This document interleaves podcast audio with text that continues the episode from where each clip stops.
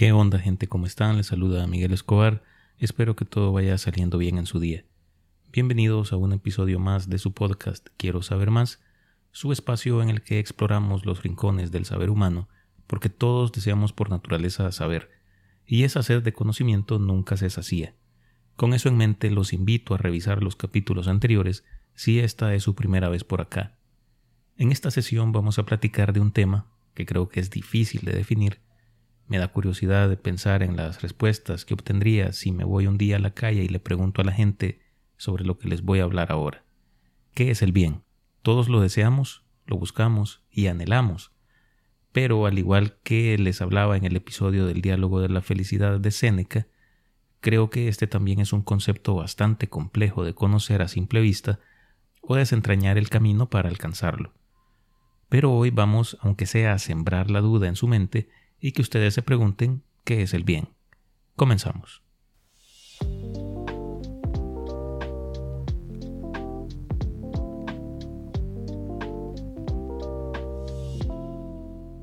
En el vasto espectro del pensamiento filosófico, el concepto del bien ha sido una piedra angular a lo largo de la historia de la humanidad.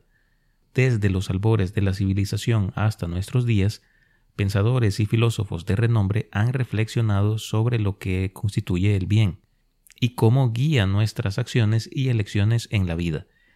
El concepto de bien ha dado lugar a diferentes interpretaciones y enfoques en diferentes épocas. Desde la filosofía clásica hasta la contemporánea, filósofos influyentes han abordado este concepto central tanto en la ética como en la metafísica. En la filosofía clásica, el concepto de bien estaba intrínsecamente ligado a la ética y a la moral. Para Sócrates, el bien estaba vinculado con el conocimiento y la virtud. Sostenía que el conocimiento era la base para actuar moralmente y buscar el bien común. A través del método dialéctico, Sócrates intentaba que las personas reconocieran lo que era verdaderamente bueno y, por ende, actuar en consecuencia. Platón discípulo de Sócrates, extendió esta noción como parte de su teoría de ideas y formas.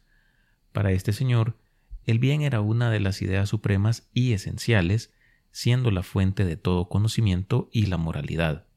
En la República, Platón explora la naturaleza del bien y argumenta que el conocimiento del bien lleva a la justicia y a la armonía en la sociedad.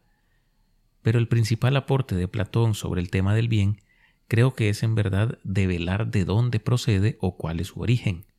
En el capítulo 6 de este libro, La República, habla sobre la figura ideal o, abstracta del Sol, como aquello que sería el bien supremo. Y se preguntarán el porqué de esto. Bueno, si no fuera por la luz del Sol, no pudiéramos ver lo que está a nuestro alrededor. Si no pudiéramos observar, no podríamos conocer nuestro mundo. Sin esta facultad no tendríamos conocimiento, y sin ese conocimiento no podríamos alcanzar una noción de realidad. Entonces, para Platón, el bien es aquello que nos permite conocer la realidad. Esta idea es el origen del mito de la caverna. Pero Aristóteles tenía una perspectiva un tanto distinta. En su ética nicomaquia, definió el bien como aquello a lo que todas las cosas tienden naturalmente sostuvo que el bien supremo era la felicidad, que se lograba a través de la realización de nuestras capacidades humanas de manera virtuosa y equilibrada. Entonces, vivir bien y obrar bien es lo mismo que ser feliz. Esta afirmación acerca de que hacer el bien es lo mismo que ser feliz es muy importante y traería muchas luces a las personas en todo el tiempo, porque muchos parecen no saber qué es el bien más allá de su propia conveniencia y están perdidos en la felicidad, sin encontrar el camino y sin saber reconocer el bien y la verdad con su inteligencia y elegirlo con su voluntad. Los filósofos orientales, por su lado, han elaborado complejas concepciones del bien, que difieren en gran medida de las corrientes filosóficas de Occidente. Estas concepciones a menudo se entrelazan con tradiciones espirituales y religiosas, dando forma a un entendimiento profundo y holístico de la moral, la ética y el bienestar individual y colectivo. En el budismo, por ejemplo, el concepto de bien se entiende a través de la noción del karma, y el camino hacia la iluminación. El bien se relaciona con acciones que conducen al alivio del sufrimiento y al bienestar no solo para uno mismo, sino para todos los seres sensibles. El Buda enseñó que el camino del bien implica vivir una vida de buen comportamiento, siendo compasivo, generoso y practicando la no violencia. Otras corrientes como el taoísmo, el hinduismo y el confucianismo no se alejan mucho de estos conceptos. Durante la Edad Media, la filosofía estuvo profundamente influenciada por la teología, pero esto ustedes ya lo saben porque ya les he hablado sobre este tema. La filosofía aristotélica y el neoplatonismo, especialmente a través de las obras de filósofos como San Agustín de Hipona y Santo Tomás de Aquino, este último en su obra Suma Teológica, integró las enseñanzas de Aristóteles con la doctrina cristiana y definieron el bien como aquello que está en conformidad con la ley divina, argumentando que la moralidad y la ética derivan de la ley eterna y natural establecida por Dios. Entonces, durante este tiempo, la concepción del bien estaba intrínsecamente relacionada con el concepto de lo divino. En la filosofía moderna, particularmente durante los siglos XVII y XVIII, surgieron nuevos enfoques sobre el bien. Kant, un filósofo alemán, propuso una ética basada en el deber y la razón práctica. En su obra Fundamentación para una metafísica de las costumbres, definió el bien como actuar según el imperativo categórico que establece que una acción es buena si se puede universalizar y si respeta la dignidad de cada individuo. Por otro lado, John Stuart Mill, representante del utilitarismo del siglo XIX, planteó que el bien se relaciona con la maximización de la felicidad o el placer y la minimización del sufrimiento para el mayor número de personas. En su obra Utilitarismo, abogó por actuar de manera que se produzca la mayor cantidad de felicidad para la mayoría. En el pensamiento contemporáneo, las definiciones del bien han evolucionado y se han diversificado. Filósofos como Jean-Paul Sartre han explorado la noción de autenticidad y libertad como aspectos fundamentales del bien, argumentando que cada individuo debe crear su propio significado y valores en un universo aparentemente sin sentido.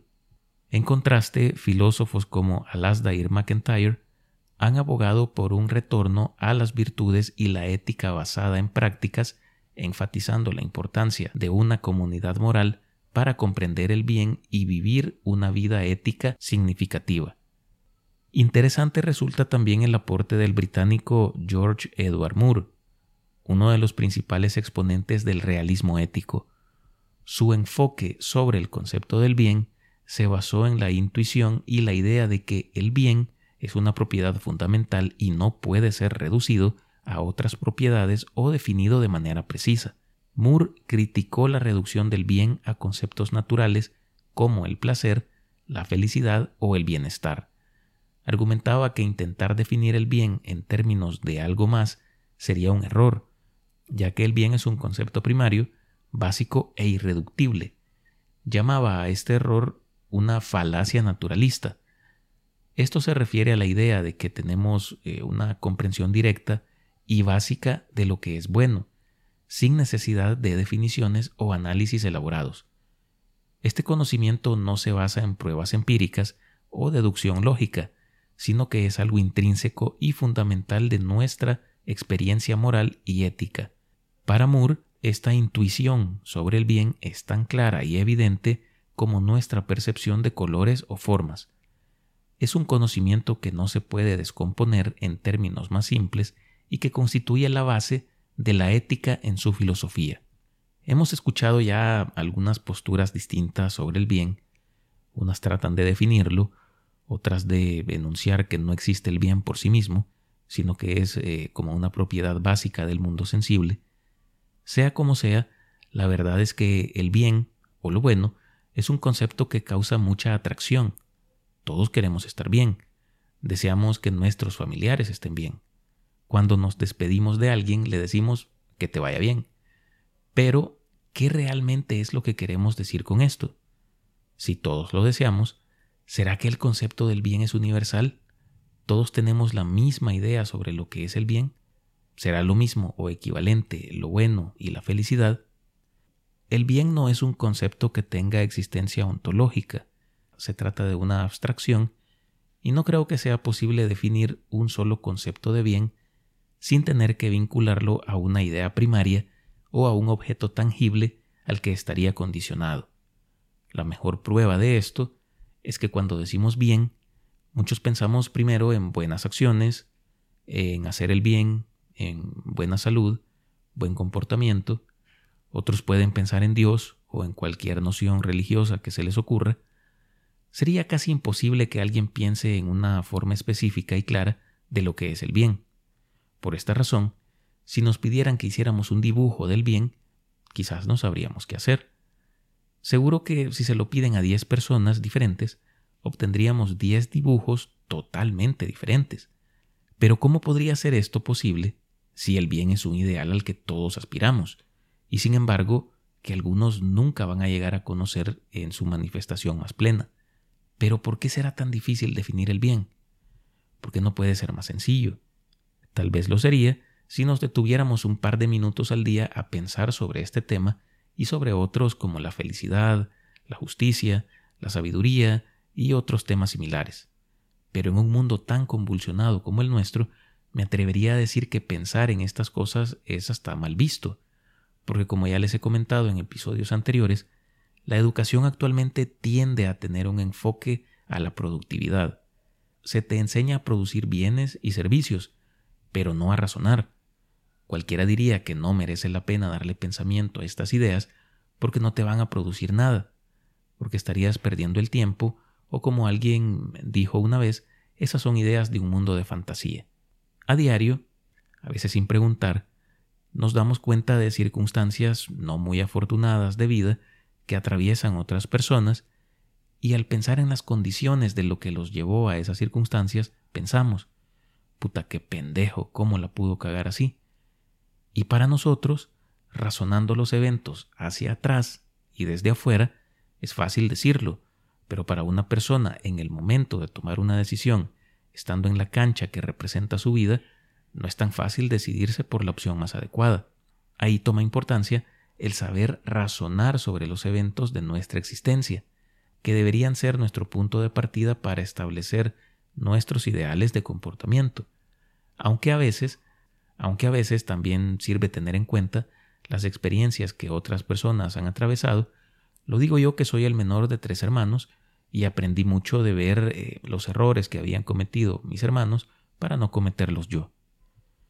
Creo que al igual que con la felicidad, todos queremos el bien, pero vamos por la vida buscando sin tener una idea clara sobre lo que esto es o por dónde lo vamos a alcanzar. ¿Y será que el bien y la felicidad son lo mismo? Yo creo que no.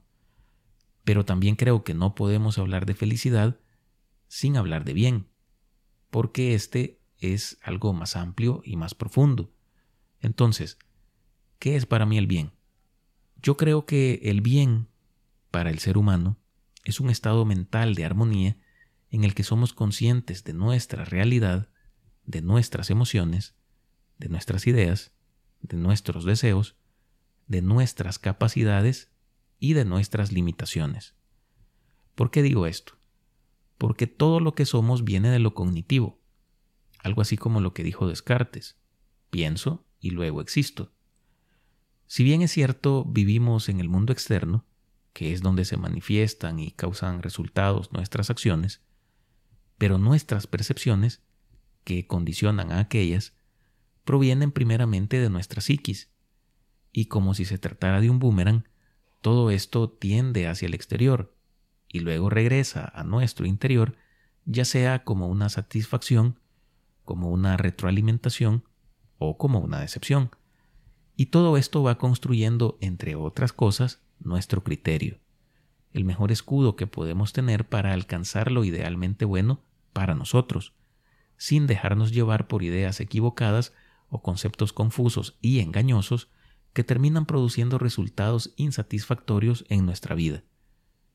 Encontrar este estado nos coloca en un punto de partida para perseguir no solo la felicidad, sino también para desarrollar nuestras virtudes de la mejor manera. Pero para esto como nos sugiere Platón, debemos reconocer a nuestro sol, ese que con su luz nos permite conocer el mundo que está frente a nosotros y también a nosotros mismos. Y no solo reconocerlo, sino también hacer lo que sea necesario para evitar que este sol sea nublado con tanta mierda que hoy en día nos aleja de la realidad y de la capacidad y el deseo de conocernos a nosotros mismos, apagando la sabiduría.